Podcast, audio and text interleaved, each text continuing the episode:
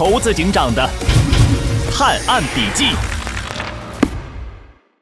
拳王争霸。姓名：呃呃，黑豹史大龙。犯了什么事？下呃下毒。交代一下你的犯罪经过。我我我我，哎，都怪我。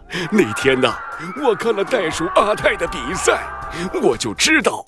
森林拳王的决赛上，我肯定打不过他。可是我不甘心呐，我都打了十年拳赛，差一点儿就能登上森林拳王的宝座了。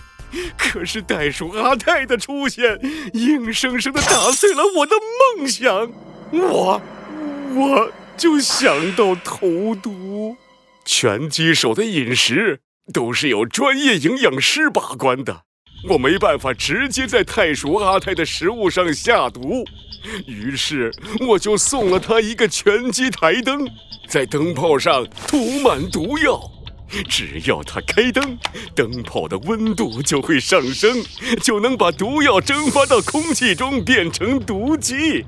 我知道袋鼠阿泰每天都会吃苹果，他的苹果里肯定也会吸收一部分毒剂，这样。大家就会以为他是吃了毒苹果才出事的，唉，都是我一时鬼迷心窍。警官，我真的知道错了。黑豹史大龙，你的犯罪行为不仅损害了别人的生命安全，还毁了你自己的一生。坚持梦想是好事，但每个人都应该通过正确合法的途径去实现。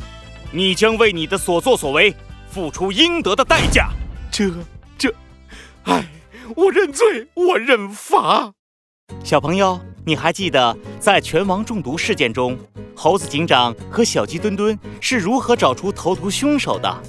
快来评论区留言，帮助我们一起完成猴子警长的探案笔记吧！